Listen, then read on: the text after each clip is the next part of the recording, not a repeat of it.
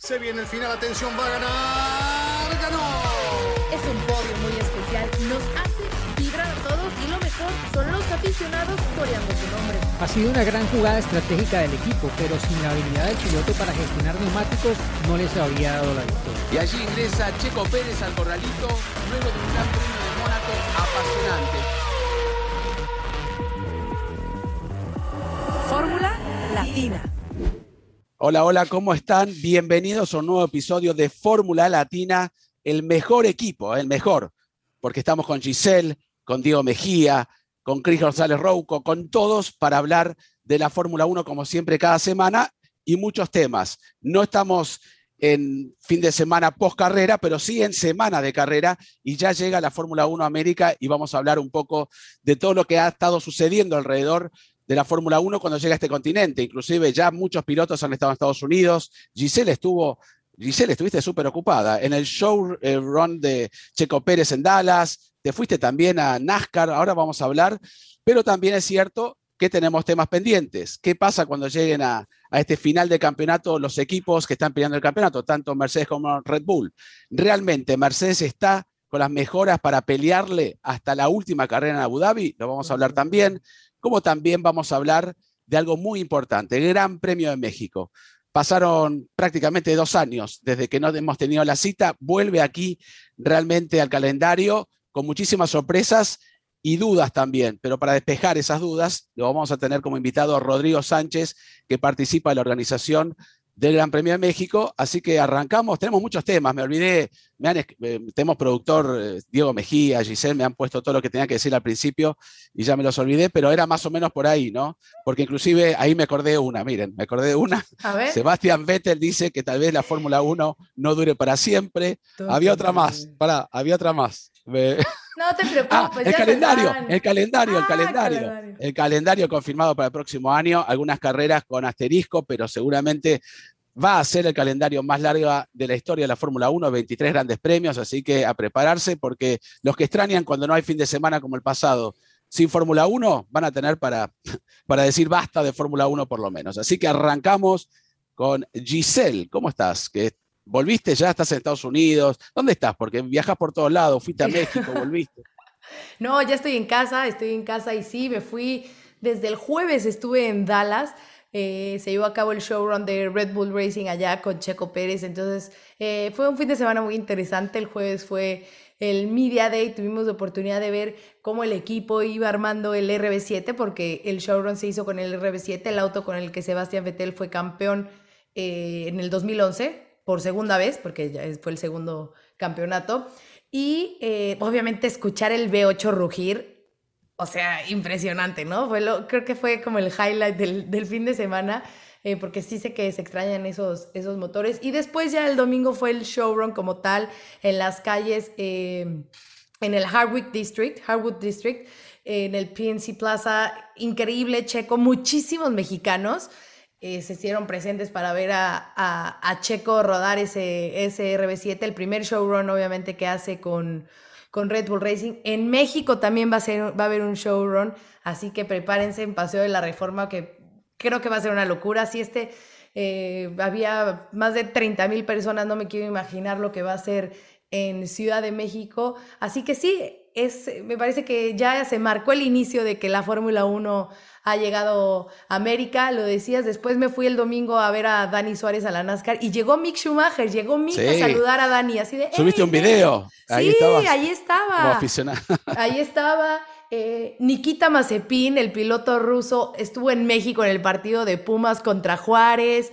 Em, eh, en la NFL tuvo juegos en Londres y entonces ya eh, George Russell y Alex Albon estuvieron con su playera de los Dolphins ahí apoyando a Miami, ya pensando el próximo año en Miami. Entonces ya esto se está americanizando en todo, en todo sentido. Así que bienvenida Fórmula 1 América. Y además, eh, yo he tenido la posibilidad de descansar este fin de semana, pero me vi 18 carreras Fórmula 1 pasado, ¿no? Chris seguramente trabajó y quien trabajó bastante también fue Diego Mejía porque volvió a correr Tatiana Calderón en la fórmula, la super fórmula en Japón, luego de no sé cuántos meses. Eh, después nos vas a contar, Diego, pero estuviste desocupado entonces y trasnochando. Bueno, ¿qué tal chicos? Sí, bueno, eh, era un poco, bueno, para mí no era tan, tan temprano la carrera, era como a las siete y media de la mañana, pero sí, era el regreso de la Superfórmula, eh, regresaba Tatiana, estaba Sacha Fenestras también, Sacha que no había podido correr este año en Japón, estaban regresando Kamui Kobayashi y Kazuki Nakajima, que no habían eh, corrido, bueno, Kobayashi ninguna carrera esta temporada, y en el año que ganó Le Mans y y estuvo Kazuki en la primera y no había vuelto, ¿no? Entonces era una carrera importante por eso y aparte porque consagró a un nuevo campeón, a Tomoki Nojiri, un hombre que pues no suena sino en Japón, pero es un pilotazo. Lo que pasa es que eh, ya tal vez lo hablaremos más adelante, el problema cultural, o sea, es como que es un mundo aparte, ¿no? Para todo, no solamente para el deporte de motor, Japón en algunos aspectos y sí que lo es sobre todo en, en estas categorías tope, ¿no?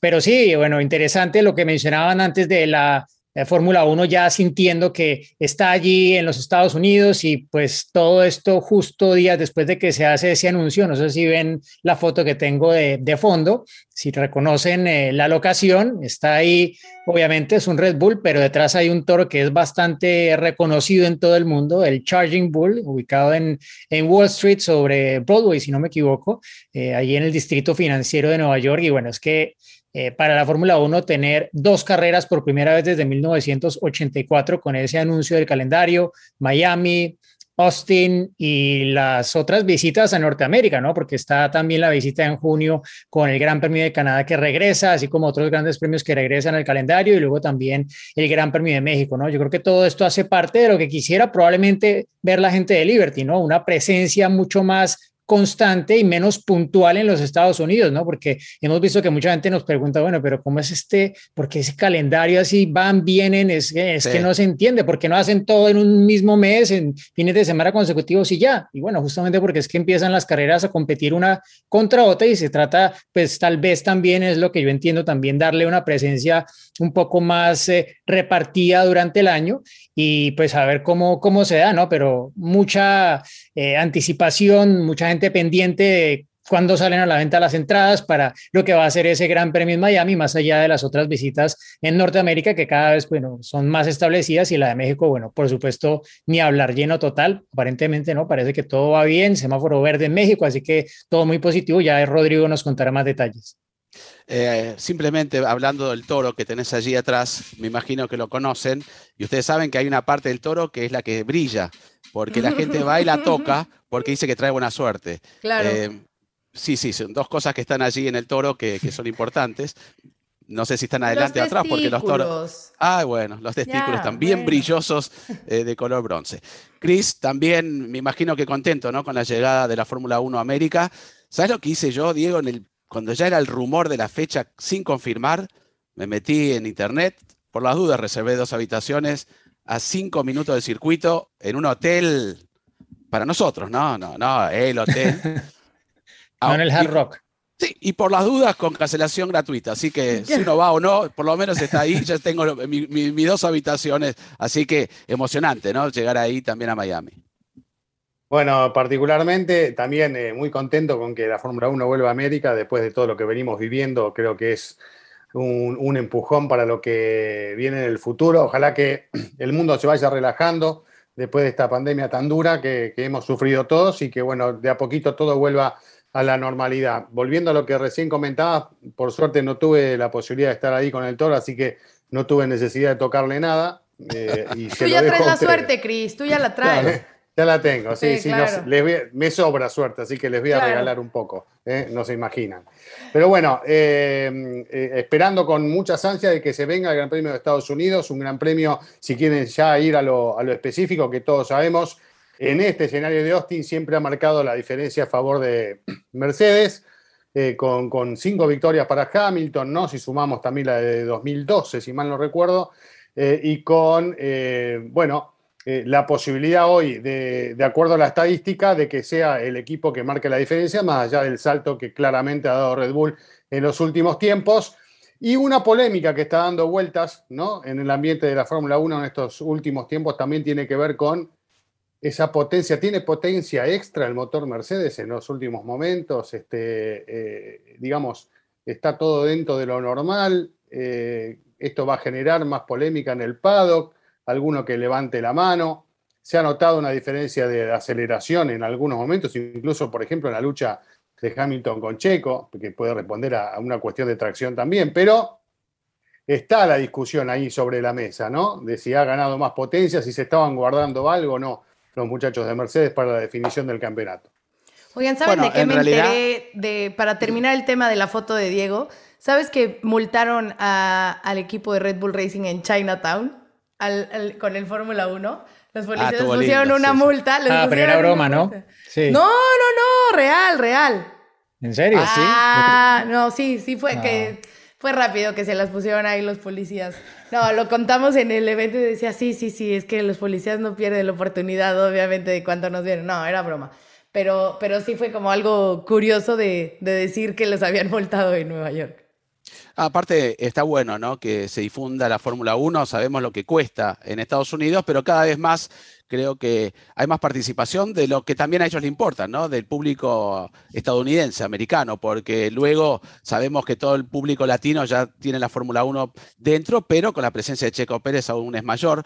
Y lo que iba, que decía Chris, y seguramente Diego también tiene más información, un poco se despejó esa duda, ¿no? Se estaba hablando del Air Plenum, de la cámara de aire, se investigó, eh, dieron el visto bueno. Siempre en esta altura empiezan las quejas, empezaron con los alerones traseros, con el.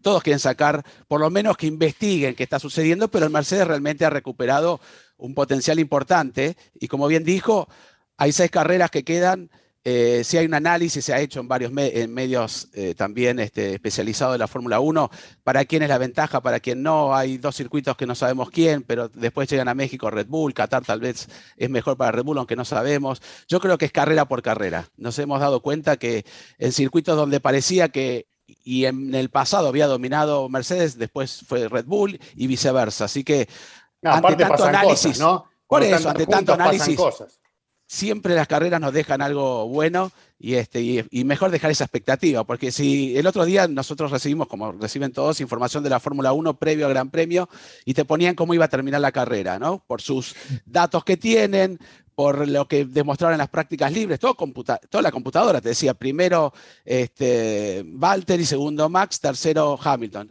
que casi se cumple, pero me refiero, si ya lo, leemos antes que arranque el Gran Premio, ya está, cerramos todo y decimos el podio. Por eso lo como decía, Claro. Como decía Bernie, ¿no? Sí. sí. Si la fórmula no es tan predecible, ¿por qué no está todo el mundo en el casino apostando? ¿Cómo, va a ser el resultado?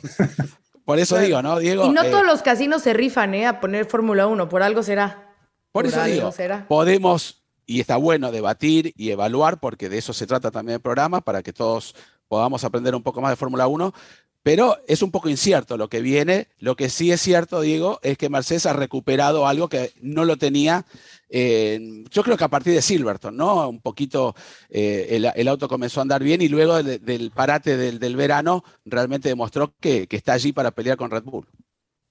Sí, bueno, y un poco pues yendo a tono con, con la imagen que tengo al respaldo y sobre todo el, el toro, dicen que bullish eh, en el mercado eh, de acciones es que, bueno, tú vas eh, con impulso, ¿no? Esto va al alza, los precios van a ir arriba, voy a ganar dinero y bueno, se ven en una posición muy optimista, ¿no? Y es como se está viendo Mercedes aparentemente leyendo unas recientes declaraciones de Andrew Shovlin, que está en el muro de pits de Mercedes siempre, y pues es como que por primera vez dice, eh, bueno, este carro puede ganar los campeonatos, ¿no? Ya pues eh, deja un poco atrás ese discurso pesimista de Toto Wolff de, no, eh, Red Bull lleva la ventaja, no, ya Andrew Sholin está diciendo, sí, sí, podemos ganar ambos campeonatos, o sea, poco a poco ha ido cambiando todo y aparte es que hay las cifras muy claras, ¿no? Hay un artículo muy interesante que escribió Mark Hughes, no recuerdo porque escribe para varios medios, pero hace una, un cálculo que está bastante bien eh, soportado de cómo la diferencia ha crecido porcentualmente, no solo en términos de décimas de segundo, sino porcentualmente en tiempo a favor de Mercedes desde el Gran Premio de Inglaterra, desde el Gran Premio de la Gran Bretaña en Silverstone, que fue cuando introdujeron su más reciente eh, update aerodinámico en, en el W12, ¿no? Y allí no solamente queda muy en evidencia, primero, que está digámoslo, un poco el péndulo oscilando a favor de Mercedes, eh, versus Red Bull, sino que además si comparas con el resto de equipos de la parrilla, es que también han aumentado la diferencia respecto a ellos. O sea, todas las, las, las cifras muestran que en realidad sí que ha habido un progreso de Mercedes que puede ser que algunos circuitos le hayan favorecido más, menos, que hayan introducido estas unidades de potencia que por el hecho de estar fresco el V6 sobre todo, los dos cambios que hicieron con Botas, el que hicieron en Turquía con, con Hamilton, esto obviamente les permite tener más potencia y tener más vueltas disponibles en modos de mayor eh, potencia, ¿no? Que es un poco lo que empiezan a sufrir ya cuando la unidad de potencia, sobre todo el V6, está con muchos kilómetros. Entonces, eh, más allá de esto, está también un poco todavía abierto el interrogante en torno a si realmente Mercedes, con la penalización de Hamilton con el V6 en Turquía, tendría o no para el resto de la temporada porque las cuentas tampoco parecen tan claras y, y, a ver si este mundial no acaba siendo definido por la, por la fiabilidad, como pasó en alguna medida, no total, en 2016 con Rosberg, o como ocurrió años más atrás con, con Schumacher y Alonso en 2006, por ejemplo, ¿no? que eh, se, rompía el motor en Japón para, para Schumacher eh, en 2005 y ganaba el título y ganaba el título Fernando Alonso, ¿no? Y en 2000, bueno, fue en 2006 y, el año anterior pasó, pasó, pero con McLaren, ¿no? Que tuvieron una fiabilidad pésima, muchos retiros de Raikkonen,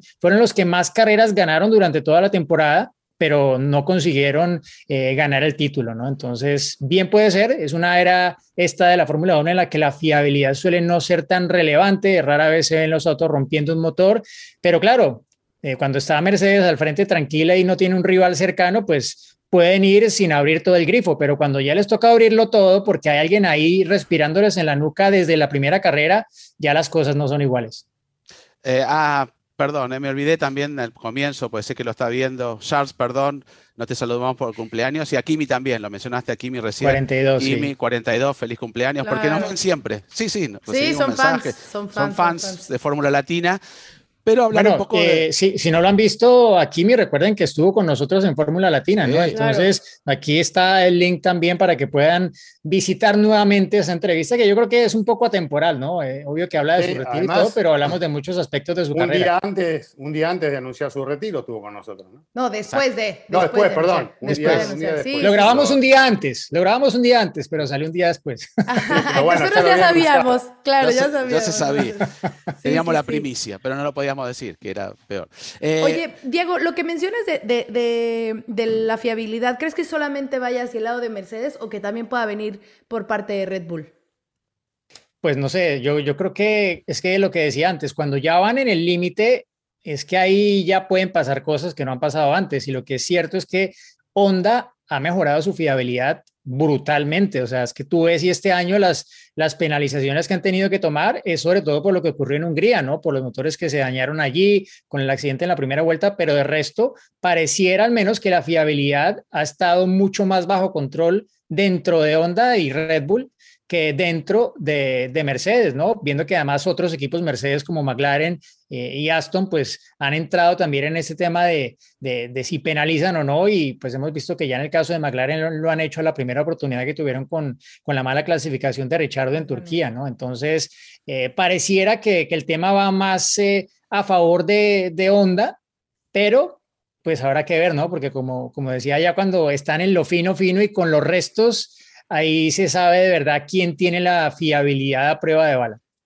Bueno, Alfa Tauri ha sufrido algunos problemas de fiabilidad y tal vez es un poco el, banquillo de pruebas, pero como bien dice Diego, qué diferencia, ¿no? Con lo que sufría Fernando Alonso en las primeras épocas de Honda en la Fórmula 1, lo que es ahora del día a la noche. Que en ese momento cuando uno preguntaba eh, con la filosofía japonesa, siempre marcando no, porque este es un proyecto a largo plazo, cinco años, en cinco años vamos a ser competitivos, ¿te acordás?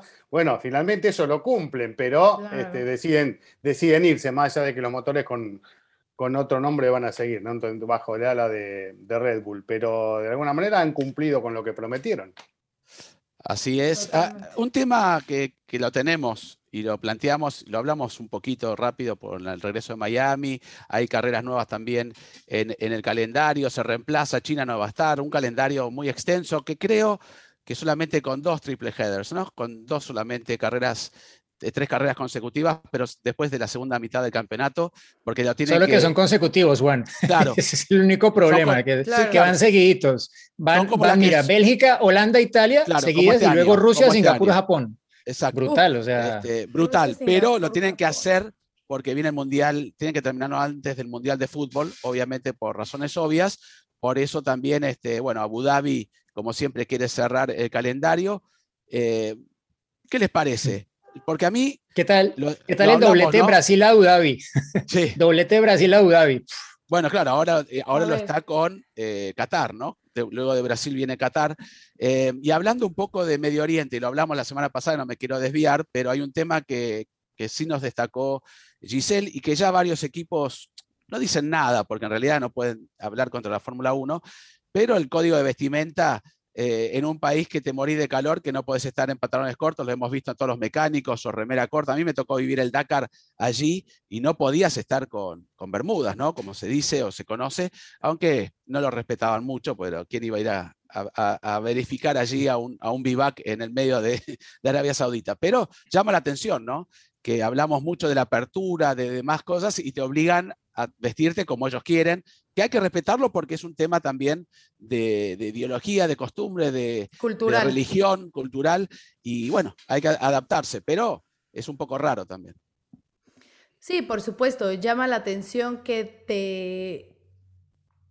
No quiero decir que te exijan, pero bueno, que te pidan de alguna forma que te vistas de la forma que ellos te piden. Y puedes caer, aquí caer en las dos partes, ¿no? Por una parte de por qué imponernos cuando, pues en teoría cada quien es libre de vestirse y de ponerse lo que quiere, pero por el otro lado está lo que mencionas, bueno, es un tema cultural, estás entrando a su país y hay que respetar también esa regla, ¿no? Entonces sí se ha creado un poquito de polémica en redes sociales con algunos periodistas que justamente anunciaron esta, esta vestimenta, o sea, por ejemplo, eh, jeans rotos, no puedes usar jeans rotos. Las mujeres con vestido tiene que ser abajo de la rodilla y que obviamente no tengan nada de escote.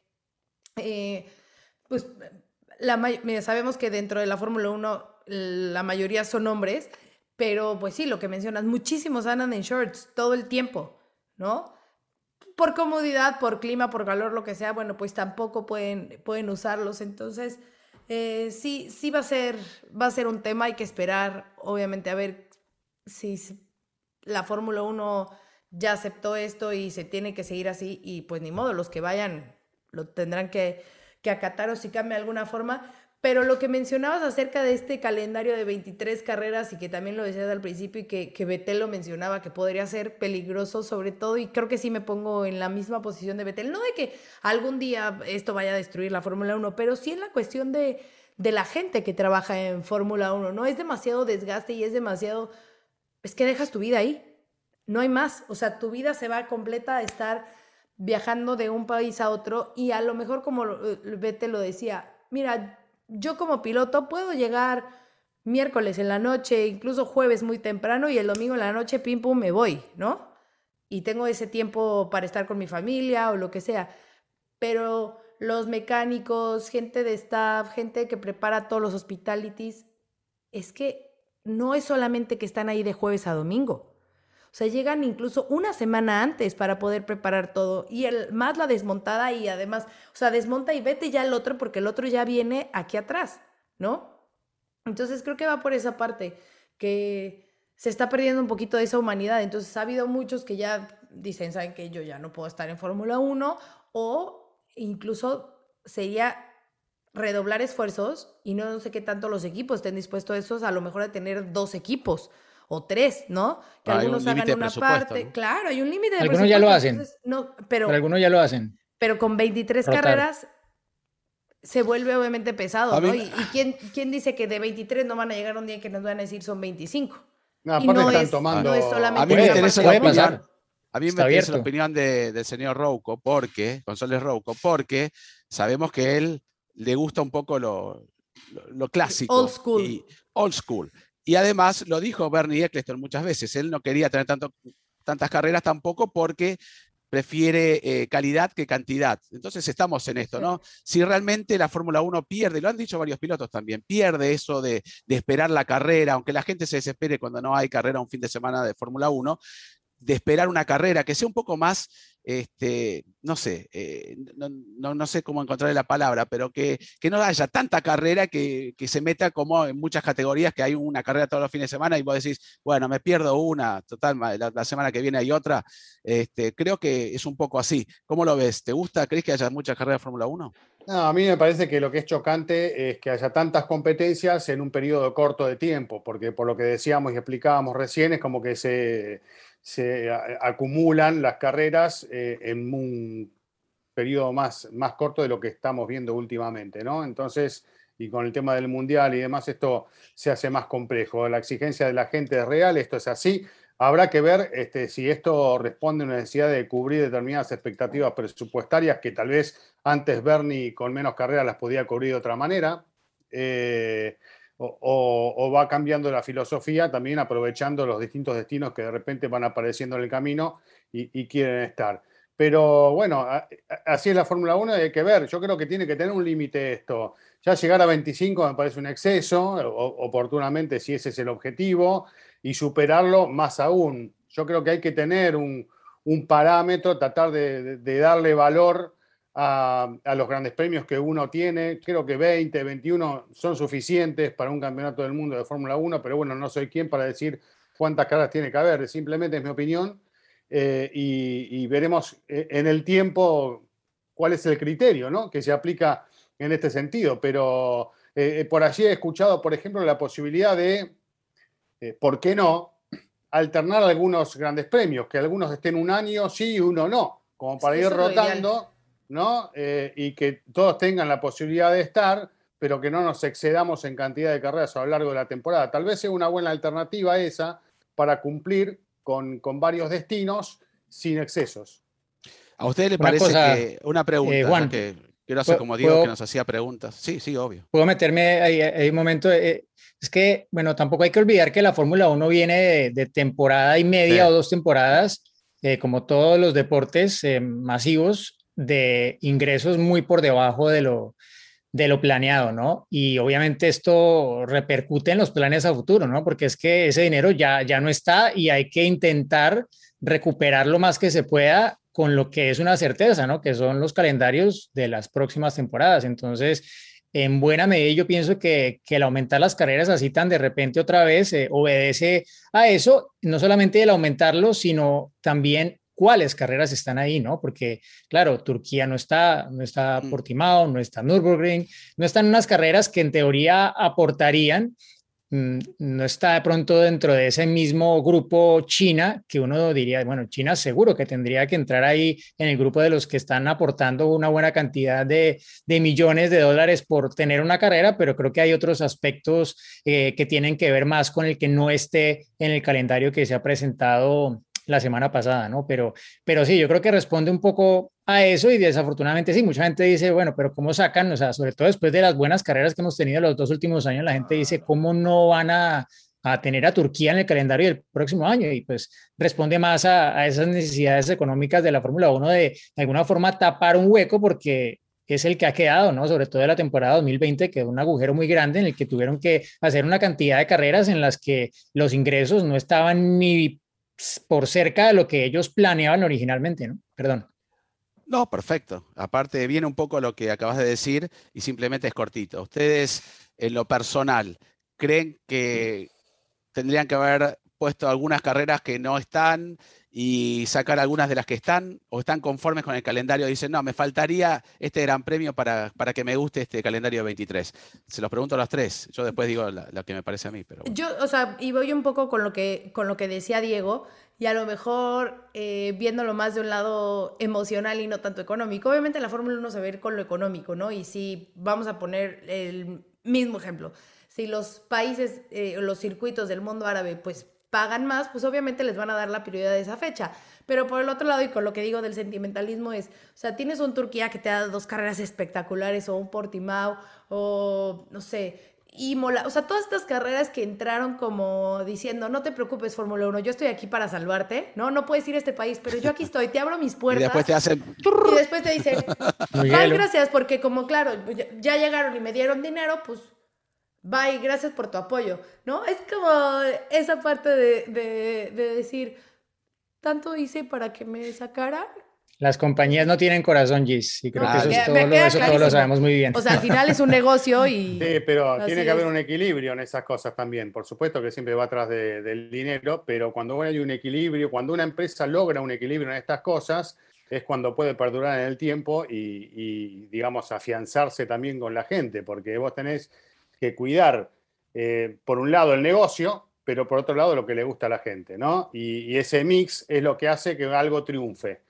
Ahora hay que ver también si hay buen espectáculo en estas nuevas, ¿no? a lo mejor hay un buen espectáculo no, sí, no, sí, no solamente eso, que no se nos olvide que es que la Fórmula 1 cambia tiene su cambio más radical en más de 20 años del próximo año. Y en teoría, si esto funciona como la Fórmula 1 espera, deberían ser mejores carreras sin importar el circuito, obvio. No nos vamos a ir a los extremos de ahora me vas a decir que Mónaco se va a convertir en una fiesta de adelantamientos. Pues no, pero en el promedio, en teoría, debería tener una carrera más dinámica la, la Fórmula 1. No es lo que se espera, es lo que se planea, pero ya sabemos que muchas veces las normas, por más estudiadas que estén, que estas probablemente son las normas más estudiadas en toda la historia de la Fórmula 1, a veces no dan exactamente el resultado esperado, ¿no? Yo, yo le doy pues, eh, el voto de confianza que, a que esto debe tomar un buen camino, que no es que necesariamente el 2021 ya nos va a dar de repente todo lo que se esperaba de este cambio en la reglamentación, pero sí que puede ser un primer paso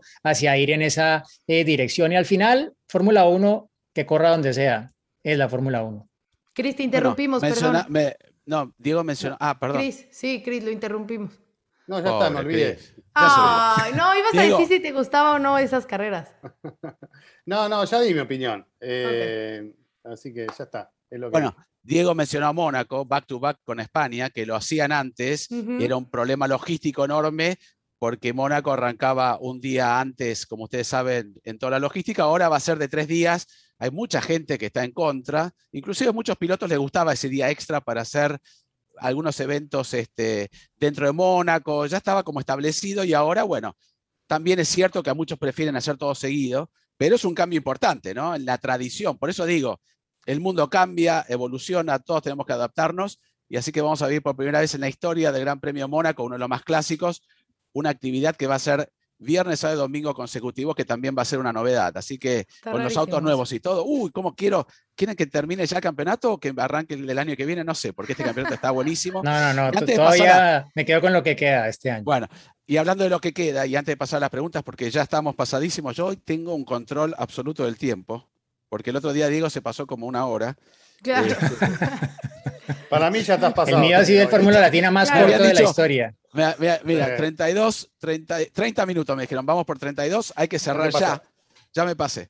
Pero tiempo extra. Eh, sí, hubo un par de, detenciones en el partido, así que agrego cinco minutos más. Eh, para cerrar, ¿no? ya que hablamos de Checo y su demostración, ya hablamos de Checo post carrera en, en Turquía, pero lo que dijo Checo también, ¿no? Restan seis carreras y pretendo estar en el podio en las seis que vienen. Sí, sí. Está bueno también. Estaba muy en esa actitud. Eh, ahora el fin de semana decía, eh, creo que ya no me quiero bajar, ¿no? Esperemos que así siga, siga la racha. Eh, viene motivado, está contento, está tranquilo y ojalá que, ojalá que se cumpla, ¿no? Ojalá que se haga y que se mantenga ahí en, esa pelea para que pueda ayudar a Red Bull a conseguir ese campeonato de constructores y obviamente para él, a su cuenta personal, que le sirva para afianzarse en un mejor lugar en el campeonato de pilotos y para consolidar su año con Red Bull Racing. Además, eh, tiene que poner la vara alta, tiene que llegar con el autoestima bien arriba. Es muy importante lo que pasa en Estados Unidos como para llegar realmente bien afianzado a, México, al premio de casa, con eh, su público y con eh, una realidad que no se veía en otros grandes premios de México, con un piloto local con posibilidades de andar adelante y de pelear por la carrera o por el podio. Así que eh, el marco, digamos, de lo que va a ser el Gran Premio de México con un, con un checo entusiasmado y funcionando bien, evidentemente va a ser único y va a ser para disfrutarlo a fondo. Así que veremos qué es lo que pasa, pero está en un buen momento, digamos, desde lo anímico, que es lo que aporta para encarar lo que viene en Estados Unidos y luego en casa. Diego, sí, y vos lo hablaste, ¿no? A principio de año, cuando hablábamos de las posibilidades de Checo y una gran posibilidad de victoria, bueno, ya la tuvo en Azerbaiyán, pero porque las, sabemos lo que sucedió con Max, se venía liderando. Este, prácticamente el hombre que más lideró, combinando todos los pilotos que, ganaron este año, es Max Verstappen. Eh, pero Checo tiene grandes posibilidades de una victoria en, casa, ¿no? Por el antecedente de Red Bull y demás. Pero ¿qué puede llegar a pasar en torno al campeonato? ¿No? Eso es la, pregunta. Mm. Eh, si estamos viendo a Checo ganando, segundo Max Verstappen y tercero Hamilton, ¿cuál sería? Depende del resultado de Estados Unidos. Estamos hablando, por lo menos, para tirar un poquito de, un tema. Yo creo que ahí Horner tiene que contratar un helicóptero para. No, yo creo que eso lo dejamos a que nos los pregunten nuestros fans. Hay una pregunta, sí. Hay, alguien que envió una pregunta que da justo en el asunto y lo vamos a. Te lo respondo más tarde, Juan. Exacto. Vamos mejor con nuestro invitado, ¿qué, Juan? Y bueno, llegamos a la sección de preguntas y atentos porque tenemos un invitado especial, ya que hemos recibido muchísimas preguntas referidas al Gran Premio de México que vuelve luego de un año de ausencia. Todos estamos esperando justamente esa fecha y qué mejor para despegar o despejar, mejor dicho, cualquier duda, tener, como les dije, a un súper invitado, Rodrigo Sánchez. Recordemos que la organización del, del Gran Premio de México es enorme y uno de los pilares, justamente, o por lo menos amigo y muy una cara visible, Rodrigo Sánchez va a estar con nosotros y aparece en este momento mágicamente para por lo menos contarnos qué hay de nuevo viejo en el Gran Premio de México. ¿Qué tal, Juan, Cristian? ¿Cómo estás? Un gusto en saludarlos. Muchas gracias por la invitación. Aquí, andamos de vuelta. Pues mira, ya que son 20, 20 días para, para el Gran Premio de México. Esta semana se corre Austin, de ahí seguimos nosotros. Y pues la verdad es que han sido casi dos años eh, que hemos estado trabajando pues arduamente en la preparación del, del Gran Premio. Obviamente han sido dos años quizás de mucha incertidumbre, donde no, eh, muy bien lo dice Federico González Compeán, mi jefe, que, que es, ha sido un poco como alcohólicos anónimos, ¿no? One day at a time, un día a la, un día a la vez, ¿no? Porque realmente, pues, la pandemia no te dejaba hacer mucho más que eso, ¿no? Entonces, eh, creo que del lado de, de CIE y del promotor del Gran Premio de México, pues nuestro interés siempre fue el, salvaguardar la, eh, ¿no? Eh, la salud de absolutamente todos y, el ser un promotor responsable, eh, ¿no? Dado eso que pues, decidimos posponer la, la, carrera en julio del año pasado, incluso se, se, abrió una ventana para, para, devoluciones de boletos en aquel entonces tuvimos que posponer la carrera de nuevo eh, hace unos meses con los ajustes del calendario 2000, 2021 eh, para la nueva fecha que tenemos ahorita, que es el 7 de noviembre, donde pues también le dimos la, la oportunidad a la gente de, pues, de regresar sus entradas e incluso cuando dimos a conocer todo el protocolo sanitario, volvimos a abrir una tercera ventana para, pues, para la gente entendiendo que no, han sido unos años donde quizás la flexibilidad ah, es un poco lo que hay que tener en, ámbitos generales ante las cosas, pero pues muy contentos, la verdad es que la mayoría de la gente decidió, eh, decidió darnos ese voto de confianza y pues muy contentos de estar a unos días ya de celebrar esta, esta sexta carrera de la tercera etapa del, Gran Premio de México, ahora Gran Premio de la Ciudad de México, y pues nos llena de mucha emoción, mucho orgullo el, poder estar de, vuelta y pues que sin duda se vuelve a escuchar México. Ay, sí, Ro, qué emoción, ya, no falta nada. Y hablas de algo muy importante, ¿no? Y creo que para, para la Fórmula 1 la seguridad es muy importante, lo sabemos en la cuestión de la pista, pero también fuera de ella. Entonces, si nos pudieras hablar un poco de cómo es todo este protocolo que va a llevar a cabo el Gran Premio de la Ciudad de México. O sea, si yo llego al autódromo, ¿qué tengo que llevar? Eh, ¿Tengo que usar cubrebocas? ¿Tengo que llevar prueba? ¿Cómo es? ¿Vacunación?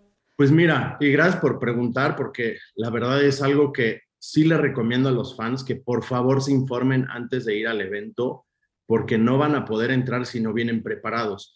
La información es muchísima información. La, información completa la tenemos en el sitio oficial de la carrera, que es mexicogp.mx. Y del lado izquierdo hacia arriba hay un apartado en rojo que dice protocolo sanitario y ahí puedes encontrar absolutamente toda la información. Básicamente lo que necesitas saber es lo siguiente. Lo primero es, para entrar vas a requerir un certificado oficial de esquema completo de vacunación o en su caso, eh, una prueba negativa, ya sea de PCR o de antígenos. ¿De cuánto tiempo? con por lo menos 72 horas eh, de vigencia. Entonces, ahí aguas con los días, porque si la, si la prueba te la tomas el martes, solo vas a tener acceso, digamos, el viernes. Si, la si te la tomas el miércoles, vas a tener acceso viernes y sábado, y si te la tomas el jueves, el, tienes acceso los tres días del evento. Incluso al entrar al evento, para la gente que, que que va a presentar la prueba negativa eh, ¿no? para el acceso, se les va a poner un brazalete eh, que, que, va a decir para cuántos días ya es válido el brazalete, para que no tengas que volver a hacer, ¿no? Si tú presentas la validez de los tres días del fin de semana, para que no tengas que ir sobre el mismo proceso día con día. Eh, eso es lo primero, un certificado negativo o un, certificado de, vacunación con esquema completo o una prueba negativa, sea PCR o antígenos. Perdón que eh, interrumpa, Kiro. Y si estoy vacunada, me ponen mi brazalete de todos los días. Es correcto. Ok, ok, ok. Es correcto. Vacúnense, ¿ven? Vacúnense. Adicional a esto, pues obviamente, eh, no, el uso, el, el, uso del cubrebocas, no, todo el, rollo de estarse sanitizando y lavando las manos y etcétera. Este, y Una pregunta, ya que y se interrumpió. ¿El cubrebocas es obligatorio todo el tiempo que esté uno al aire libre en la tribuna, en las gradas? ¿O lo puede...? Sí, mira. Porque hay, eventos, hay eventos que lo recomiendan, como pasó en Europa, que vos lo viste. Alguna gente decide no usarlo y otra gente sí. ¿Cómo es en el Gran Premio? Mira, estamos, la verdad es que estamos terminando de ver porque en un comunicado que salió de la Ciudad de México hace apenas unos días, me parece que jueves o viernes, eh, el, mismo gobierno lo, está pidiendo para eventos, para eventos masivos. Entonces, justo acabamos de tener esa conversación de si es como recomendado o es lo que le estamos pidiendo a la gente es que nos ayuden. La, realidad es que el, el tema para tener un evento seguro es, es, que todos, todos apoyemos, todos pongamos de nuestra parte, porque nosotros podemos poner un protocolo pues bastante robusto. De hecho, creo que tenemos el protocolo más robusto que se ha visto en un evento, eh, en, por lo menos en México. Eh, ¿no? Hay eventos que no piden, pero ni la mitad de lo que estamos pidiendo nosotros. Entonces, esto obviamente depende que la gente nos ayude y que sean conscientes y que se cuiden y etcétera es, ¿no? Hasta, hasta cierto punto es imposible policiar a 340 mil personas, ¿no? Entonces, tiene que haber, tiene que, hay, tiene que haber un punto donde también la gente nos apoye. Entonces, obviamente este es un tema eh, de, ¿no? Y, ya lo verán ahora que lleguen a México, está en, está en las campañas de comunicación que tenemos a, lo largo de la ciudad. Un, evento seguro es responsabilidad de todos, ¿no? Entonces, eh, creo que esa parte es muy importante, ¿no? Que la gente se concientice, que nos ayude y que se involucren, porque al final es, es por el bienestar de todos y, y, creo que, ¿no? Ya lo vimos, estuvimos un año fuera, fueron casi dos años de, de no tener la Fórmula 1 en México y ahorita pues estamos en, estamos en esa posición de, de, regresar el evento, de regresarle el evento a la gente. Creo que siempre fuimos muy eh, muy claros en decir que pues, un evento a puerta cerrada para nosotros, pues, no, eh, eh, ese, ese, ese, ingrediente secreto del Gran Premio de la Ciudad de México es la afición y para nosotros no, no tiene sentido. Entonces, creo que se ha hecho un esfuerzo titánico por parte de Fórmula 1, por parte de, de, nosotros como promotores, incluso del gobierno de la Ciudad de México, que entre los tres, pues ahí hemos estado yendo ¿no? Una tras otra y tratar de encontrar como sí. Entonces, ahora un poco ya está, ya está en la cancha de todos, ¿no? Que, sigamos las reglas, que nos portemos bien, que, ¿no? Eh, que seamos respetuosos con la gente, etcétera, etcétera. Eh, Rodrigo, yo sumando a tu comentario, eh, se le va a pedir a la gente que trate de arribar al circuito más temprano, digamos, como para digamos, agilizar todo lo que es el trámite de control y de chequeo. Sí, mira, la recomendación es que, llegues por lo menos con dos horas de anticipación para poder pasar ¿no? lo que son los filtros sanitarios, etcétera. Lo que hemos hecho, y un poco, ¿no? Dentro de las cosas, eh, creo que está un poco en nuestro DNA el tratar de, innovar y crear nuevas cosas. Creamos lo que le llamamos el F1 FastPass, el cual es básicamente un preregistro para un sistema de línea rápida. Entonces, eh, para los vacunados, eh, pues, se, pueden preregistrar en la plataforma de F1 FastPass, que obviamente toda la información está en el sitio, como ya se los mencioné. Entonces tú subes tu, tu vacuna, el sistema te la valida y te genera un, código QR con tu foto, el cual nada más escaneas a la entrada y evitas, obviamente, el chequeo manual de, tus documentos, ¿no? Eh, obviamente puedes llegar ese día, ya sea con tu certificado o prueba negativa, ya sea en papel o en digital, y pues obviamente el proceso va a ser manual de chequeo. Eh, obviamente necesitas también una identificación que mache con cualquiera de los, ¿no? De, la, de los certificados que estés eh, que estés presentando y, adicional a eso, pues un boleto, ¿no? Es importante, antes podías llevar a niños chiquitos y te los sentabas en las piernas y etcétera. Digamos que para esta, para esta edición del Gran Premio de la Ciudad de México, la entrada es a partir de los cuatro años y absolutamente todos necesitan cumplir con las reglas del protocolo sanitario. Es decir, si tú llevas un niñito de cuatro años, pues no, va a necesitar una prueba negativa o en su caso un certificado de vacunación, que no, no, sabemos que no es el caso, por, lo que pues tendrán que requerir a, la prueba PCR o de, o de antígenos. Entonces, este sistema de línea rápida lo que te permite es subir tu información con anterioridad, con tiempo, te genera un, un pase en tu celular, el cual presentas en la entrada y básicamente agiliza, agiliza tu entrada.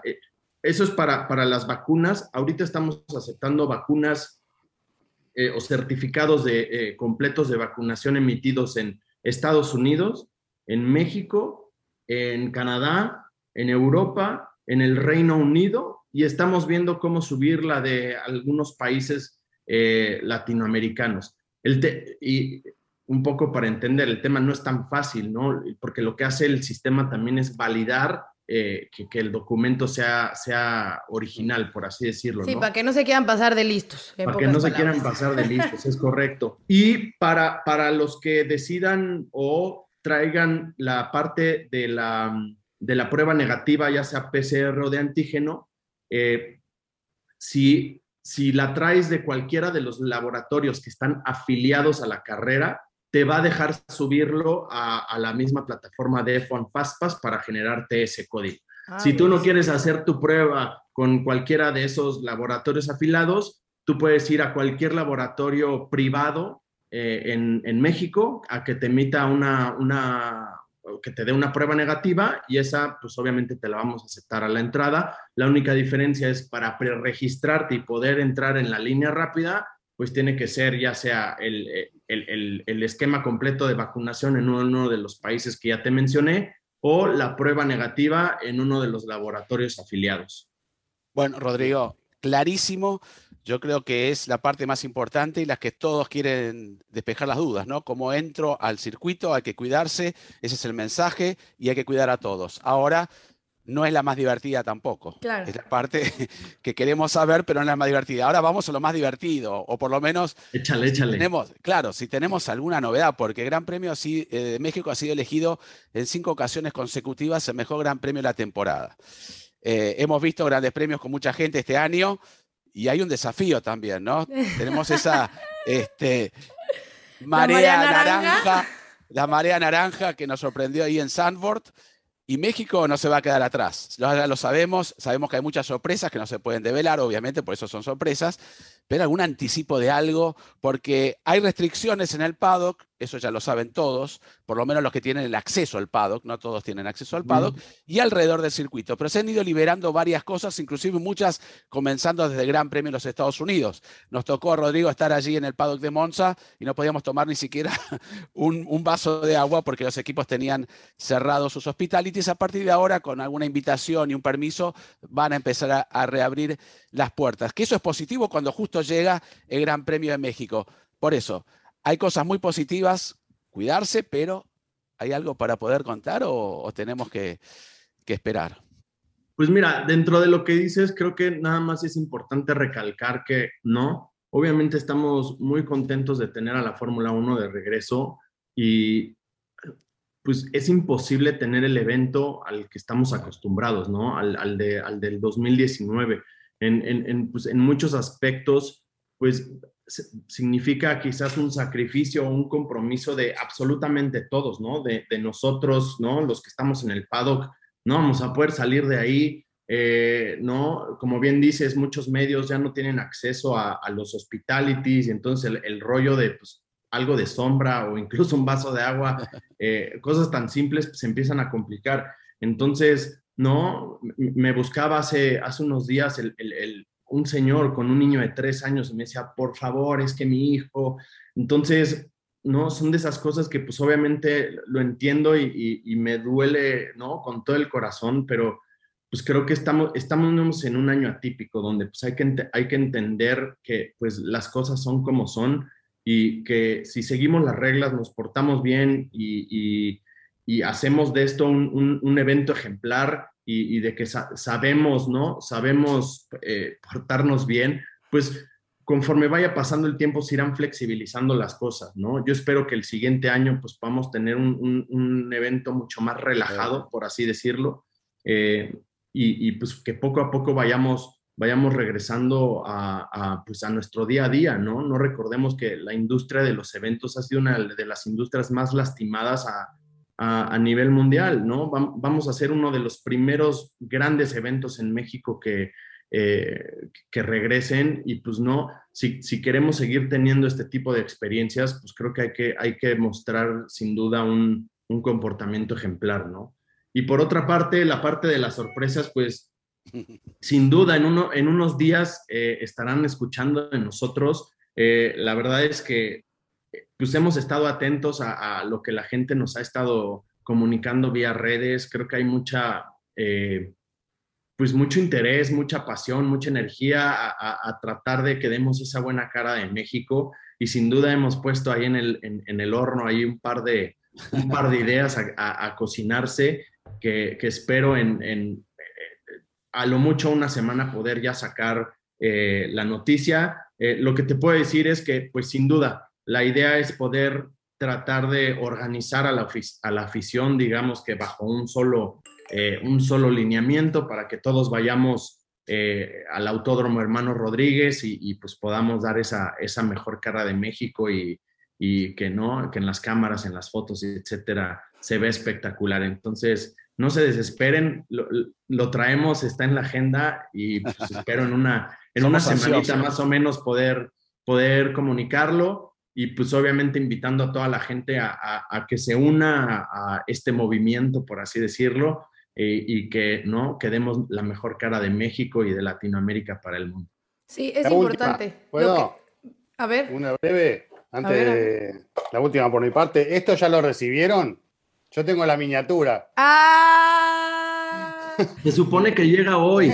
Se supone que llega hoy. En serio, no sabes lo, lo emocionado que estoy de, haber concretado ese, ese proyecto y agradecerle enormemente a, Fernando Tornelo, que fue quien, quien me puso en contacto con, eh, con la Fundación Fangio. Y pues logramos, logramos concretar este, este pues, no quisiera decir detalle porque realmente no, es, es, algo increíble que podemos ofrecerle al, a la pole position de México, que es un, eh, una réplica certificada del casco de, Juan Manuel Fangio de los 70 ya años que cumple de su primer campeonato mundial con, con Alfa Romeo. Entonces, eh, la verdad es que, eh, ¿no? Desde que nos empezaron a mandar fotos, que quedó espectacular y se supone que debe estar llegando hoy. Entonces, pues va a ser algo que vamos a tener justo ahí en el, en el Media Center en display para que, ¿no? Para que se puedan acercar, verlo, fotografiarlo, grabarlo y pues la, idea es dárselo a la, a la pole position en, en, el sábado, ¿no?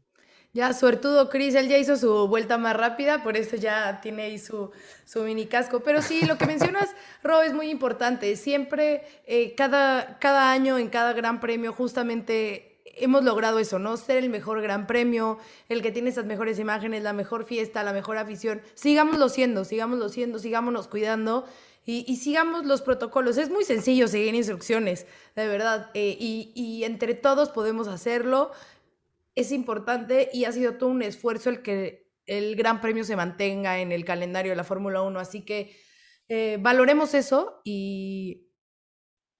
Sí, claro, seamos, Seamos, seamos seamos una afición, no creo que, no, si algo ha hecho y algo ha demostrado la afición mexicana es que ha sido una afición ejemplar a lo largo de, de, las últimas cinco ediciones, entonces, pues sigámoslo siendo, ¿no? Que, que la gente nos conozca por, por, por, lo bonito, por, ¿no? Por lo ejemplar, por, por lo padre, entonces, sin duda, ¿no? Creo que estamos muy contentos de estar de regreso y, y pues sí quisiera recalcar ese ese llamado a la afición de, pues que se unan, que nos ayuden, que, se involucren, ¿no? No, no, podemos hacerlo solos, necesitamos que nos ayuden, entonces, sin duda creo que, va a ser un evento exitoso y espero que sea un, caso de éxito de, no, cómo podemos sí lograr un evento seguro con la colaboración de todos. Bueno, Rodrigo, muchísimas gracias. La verdad que muy claro. Nos vamos a quedar esperando novedades porque ya se viene, como bien dijiste, faltan pocos días y estás a mil, porque ya sabemos que estás a mil desde hace dos años organizando este Gran Premio que se tuvo que posponer, así que te dejamos liberado para que sigas tus tareas y nos reencontramos allí en México y perdón, lo que a mí me importa, el resto no me importa nada. ¿Hay invitación así para comer o algo o, nada? Este, cuando quieran, vamos. Ah, ah bueno, vamos a llegar antes, vamos a llegar antes. Una gratis, por lo menos, para no... Para no perder la costumbre de que Juan come gratis. yo los invito a cenar, no se preocupen. Ah, bueno, listo, entonces ya está. Bueno, gracias, Rodrigo. Gracias, Ro. Muchas gracias. Gracias a ustedes. Muchas gracias, Rodrigo. Como siempre, un amigo de la casa de Fórmula Latina. Y ahora que se fue Rodrigo, Diego, dale, volvé, volvé porque se fue. No se dio cuenta que te había sido. Ya, dale. ya le, le cedí mi asiento un momento ahí con su foto de Stefan Johansson en, en la Ferrari en Mónaco. Cambio del equipo Fórmula Latina. y ahora Sánchez entra Mejía. Escuchamos las preguntas que nos han enviado que son muy interesantes. Hola, ¿qué tal amigos de Fórmula Latina? Espero que se encuentren muy bien. Mi nombre es Diego Mérida. Los saludo desde aquí, desde México. Y mi pregunta es la siguiente. ¿Qué pasaría si al final de la temporada Max y Luis quedan en, en empate de puntos ambos quedarían en primer lugar y compartirían el campeonato, o eh, habría algún criterio de desempate para tener primero y segundo lugar. Asimismo, ¿qué pasaría si esto fuera en el campeonato de constructores? Saludos.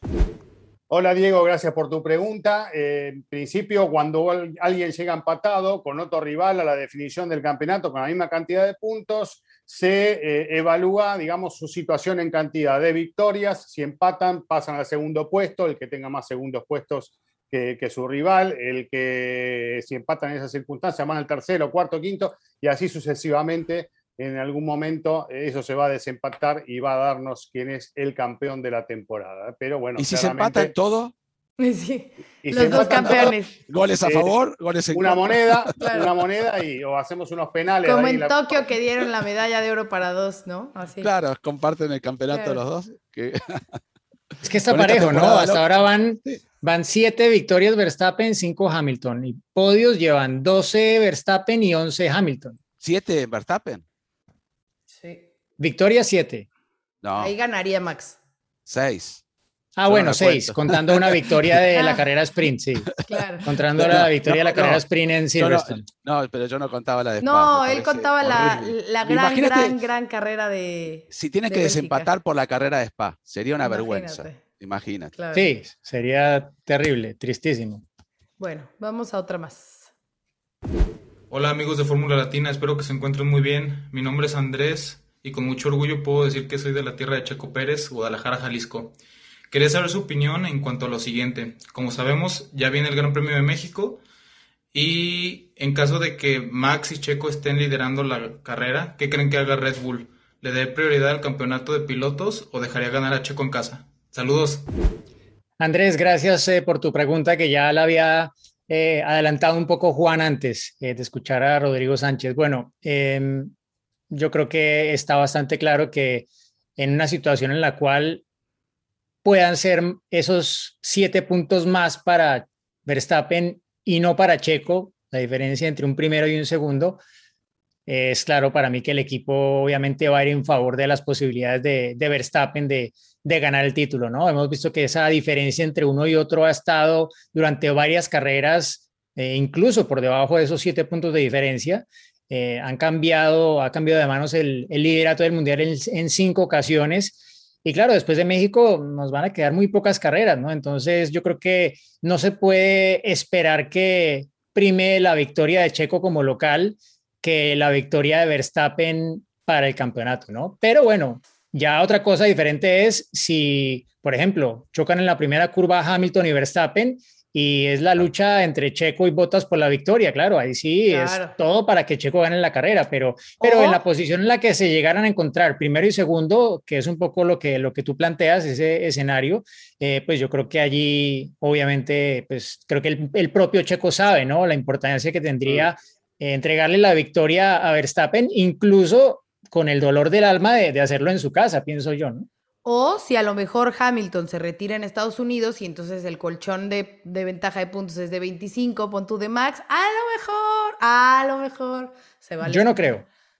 Yo no creo. No, porque nunca se sabe si se puede pasar lo mismo al revés. Después el, el, exacto. Y, cuando hace la Dejaré de soñar, dejaré de soñar. No, no, pero hay que ser realistas, ¿no? Sucedió con Massa en Brasil, ha sucedido muchas veces eh, que tienen que resignar eh, la posición para, para, ayudar al campeonato y ya lo dijeron y lo hemos dicho aquí en Fórmula Latina que ambos campeonatos son muy importantes, pero el que da el prestigio siempre ha sido el de pilotos, ¿no? El de constructores uno no se, no se acuerda tanto.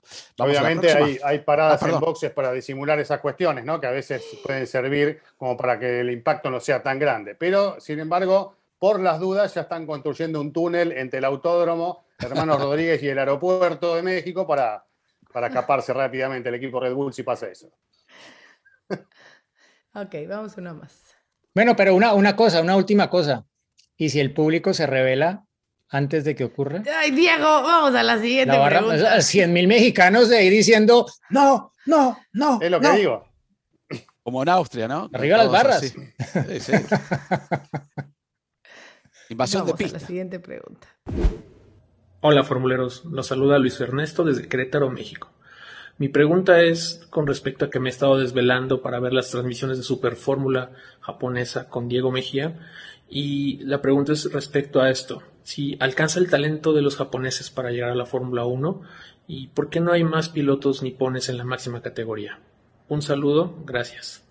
Bueno, Ernesto, sí, obviamente el problema, y lo hemos, me ha tocado vivir inclusive en Japón, como también Diego ha estado muchísimas veces, Paula, su novia, la hermana de Tatiana, conviven allí. Es totalmente una filosofía distinta.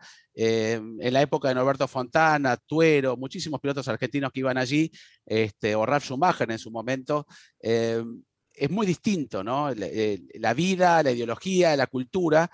Y también le sucede a los mismos japoneses. No les gusta eh, salir de Japón. Muchos se quedan allí, son super pilotos y hemos tenido la oportunidad de, ver muchísimos de ellos. Tal vez uno de los mejores exponentes y que no es tan japonés es el caso de Yuki Tsunoda. Nos, nos, sorprende porque es el anti-japonés. en Japón es todo respeto, eh, hay muchísima calidad de pilotos, pero no se adaptan tan fácil al, método de vida eh, nuestro. Entonces, yo creo que pasa un poco por allí, más que nada, no que no haya calidad de pilotos japoneses, porque inclusive en su momento han tenido y lo tienen, ¿no? Al poder económico, con el apoyo de Honda hemos visto muchísimos japoneses este, ser apoyados por ellos, pero no muchos se adaptan a, este, a esta filosofía de, vida. Entonces lo hemos visto con Kobayashi, lo hemos visto que se ha adaptado muchísimo, pero no, no tienen este, creo yo, eh, tal vez me estoy equivocando, pero por la experiencia y por lo que he hablado con muchos de ellos, no terminan este, occidentalizándose tan bien como el resto. Me parece que pasa por ahí no por una calidad de, conducción, porque la tienen, ¿no? Lo han demostrado muchos de ellos. ¿Qué opinás? ¿Qué opinás, había un poco, había un poco, bueno, la falsa creencia, no sé, de que por la forma como como compiten, sobre todo que son eh, por lo general excesivamente agresivos por momentos, como kamikazes todos, ¿no? Pero no, tampoco es que se pueda poner a todos en, en el mismo saco, ¿no? Y, y, yo creo que, como dice Juan, va más por, eh, yo pienso que es un tema cultural eh, y por eso, pues los pilotos que hemos visto que han tenido algún nivel de éxito son pilotos que se han formado casi que durante toda su carrera en Europa, ¿no? Aunque muchos de ellos han iniciado en los karts eh, en Japón y luego han hecho el paso al automovilismo, iniciando en Japón, pero luego rápidamente haciendo toda la escalera de formación desde lo que es hoy en día la Fórmula 4 hasta la Fórmula 2, eh, 3 en eh, en Europa, ¿no? Porque es la única forma, ¿no? Pero incluso así ves las dificultades que está teniendo, por ejemplo, eh, Yuki Tsunoda y, y, no por nada diferente a esto, es que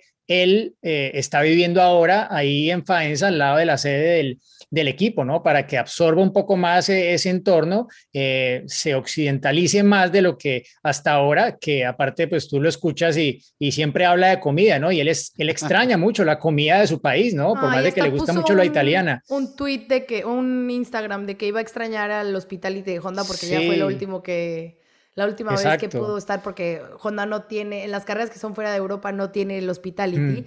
entonces no iba a poder ir a comer su comida japonesa. Sí, pero bueno, o sea, tampoco es que sea por la comida específicamente, es, todo, ¿no? Es que eh, quien ha ido a Japón y quien ha tratado, por ejemplo, en negocios con japoneses, seguramente lo entenderá muy bien. Son, son mentalidades muy, muy diferentes.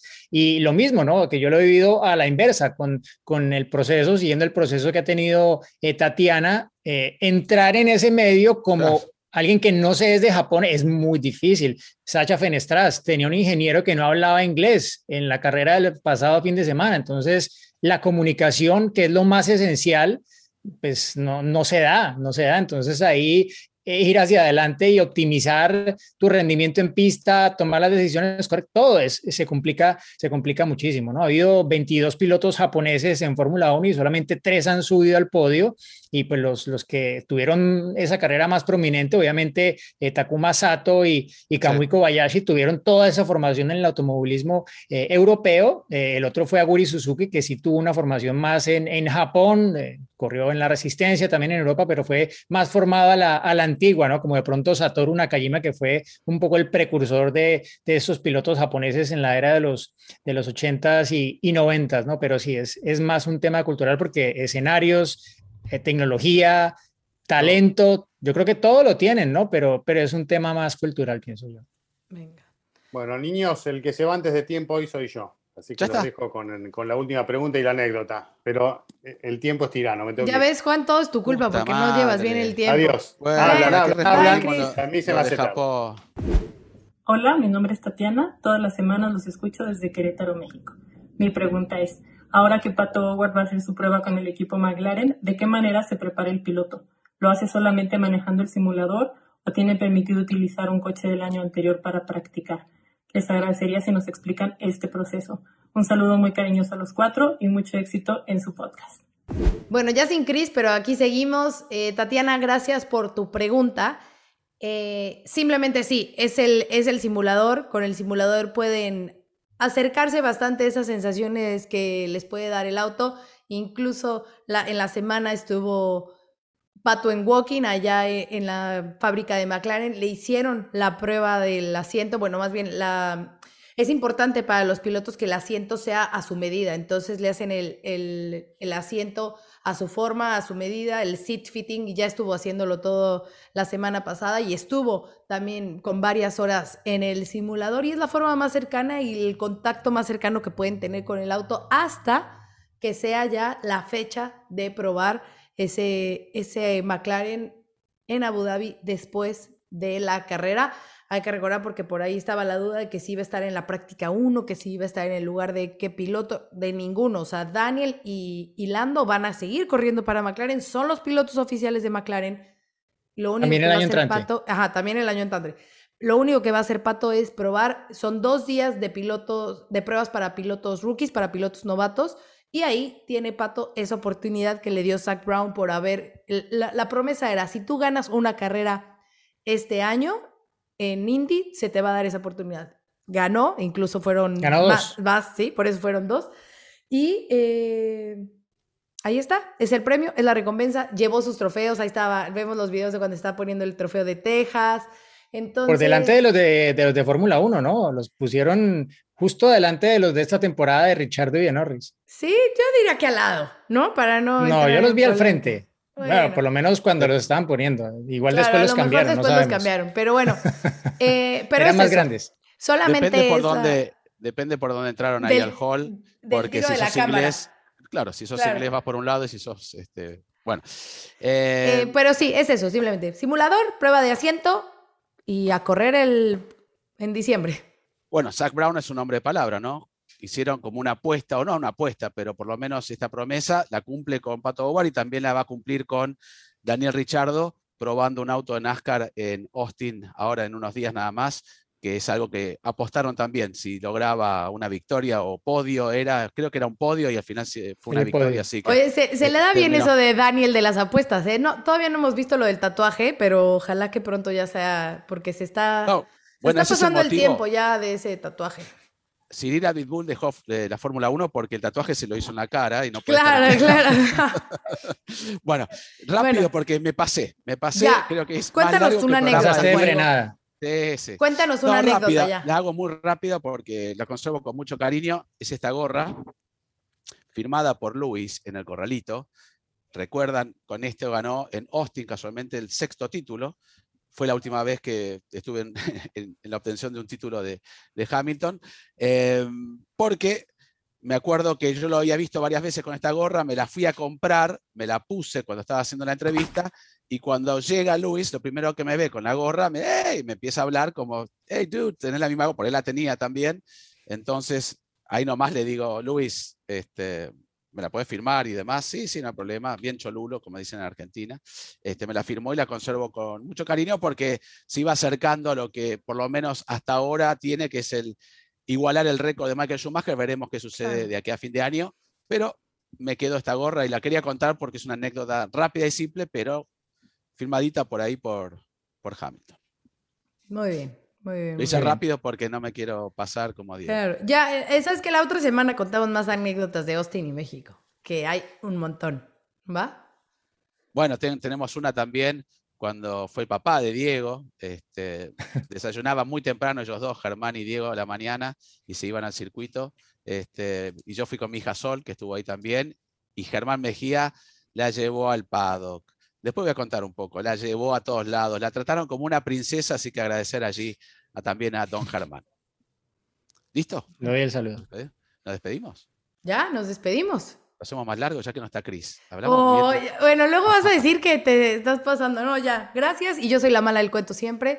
Ya, nos despedimos y nos vemos la próxima semana. Ahora sí cuenta lo que ibas a decir de Cris. Ahora, que, cortamos. Este. Pobre Cris. Pobre, culpa mía ahora, es verdad, ¿eh? culpa mía.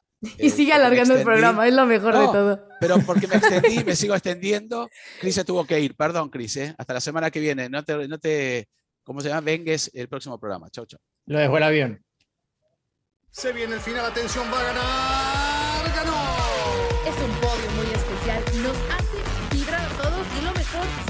Aficionados coreando su nombre. Ha sido una gran jugada estratégica del equipo, pero sin la habilidad del piloto para gestionar neumáticos no les habría dado la victoria. Y allí ingresa Checo Pérez al corralito luego de un gran premio de Mónaco apasionante. Fórmula Latina.